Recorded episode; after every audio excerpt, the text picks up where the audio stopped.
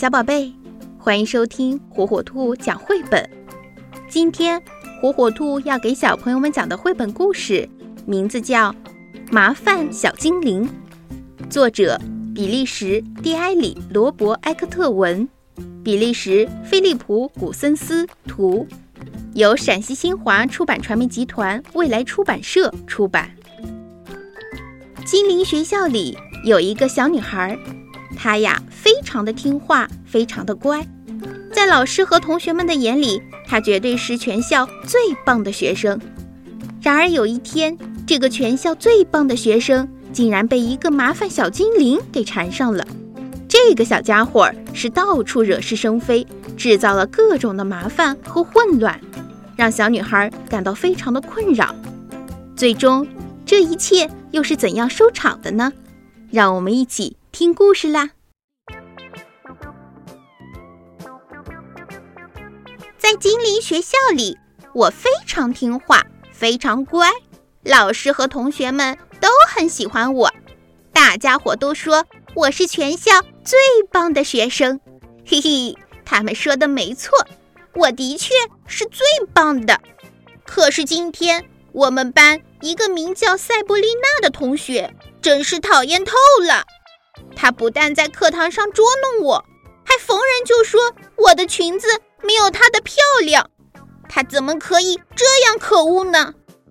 一看到塞布丽娜，我就生气。中午吃饭的时候，我真想把自己手里的番茄汤倒在她那条全班最漂亮的裙子上。哼，我简直太想这样做了。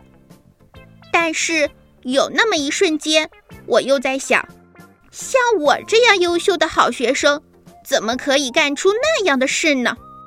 不，我才不要这样做！突然，啵的一声，一个小精灵跳了出来。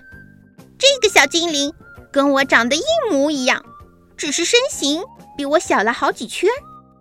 就在我还没搞清楚是怎么回事的时候，这个小精灵突然抓起了我端在手中的汤碗。毫不犹豫地朝塞布丽娜丢了过去，这碗番茄汤全泼在了塞布丽娜的裙子上。哦，天哪！她的绿裙子立即被染上了一片脏兮兮的红色，难看极了。发生了什么事儿啊？精灵厨师冲着我说：“这不是我看的。”我急得真是快哭了。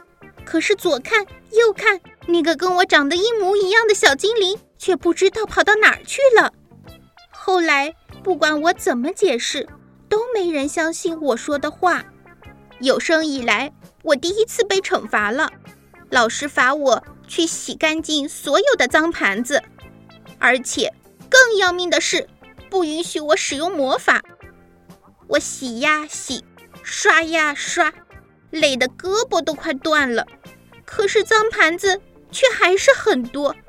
我简直受够了，心想：如果这些盘子全都碎掉，那该多好呀！我的脑海里刚刚闪过这个念头，那个捣蛋的小精灵就又出现了。他一下子将所有的盘子全部推倒了。天哪！不要这样做！你到底是谁？你为什么要这样做？我是你的麻烦小精灵呀。你不就是想这样做吗？我的麻烦小精灵，他怎么知道我心里想了什么呢？嗯，我应该尽快把这个小家伙藏起来。想到这里，我急忙在厨房里找了一个空纸盒子，迅速将它装了进去，然后抱着盒子快步地跑回了房间。我真不希望任何人发现我的这个秘密。刚一进门。我就把小精灵从纸盒子里放了出来。现现在，请你告诉我，你究竟是干什么的？为什么你的名字叫麻烦小精灵？我气喘吁吁地问他。在你的内心深处，有时会有一些你想做又不敢做的坏事儿，而我就是专门为你代劳，帮你去做这些坏事的麻烦小精灵哟。顿时，我的嘴巴。张得大大的，惊讶的说不出一句话来。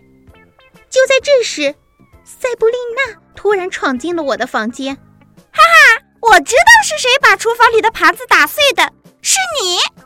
塞布丽娜用手指着我，幸灾乐祸地说：“而且我已经把这件事告诉精灵厨师了。”天哪，塞布丽娜真是太可恶了！我真想把它变成一只讨厌的蜥蜴。正在这时，麻烦小精灵竟然抓起我的魔法棒，的一下，他真的把塞布丽娜变成了一只绿色的大蜥蜴。塞布丽娜蠕动着身体。好像想说什么，可他现在什么也说不出来了。不能再这样下去了，我必须向精灵校长坦白一切。在校长的办公室里，我将这件事原原本本的告诉了精灵校长。我说我被一个小精灵缠上了，这个小家伙总是打着我的名号去做一些坏事儿。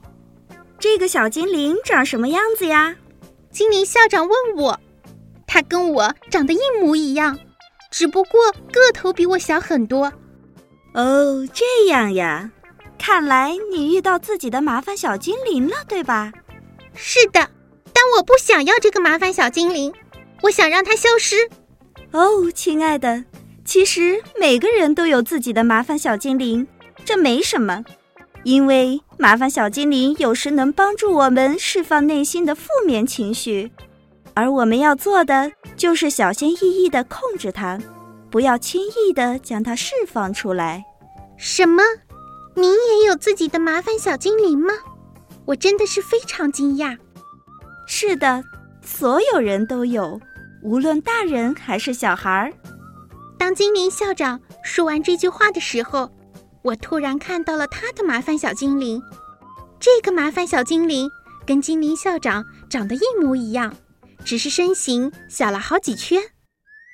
经历了这件事之后，我又变回了曾经那个老师和同学们都很喜欢的好学生。但是有时，呃，我是说偶尔，当塞布丽娜特别特别讨厌的时候，我还是会用魔法棒把它变成一只蜥蜴、青蛙或者蝙蝠什么的，仅仅一小会儿。没办法，这可不是我干的。这是我的麻烦小精灵干的，哼哼。小朋友们，其实全世界最强大的敌人就是你自己，只要战胜了自己，就可以战胜一切啦。小宝贝，喜欢听火火兔讲绘本吗？那就赶紧订阅火火兔儿童 FM 电台吧。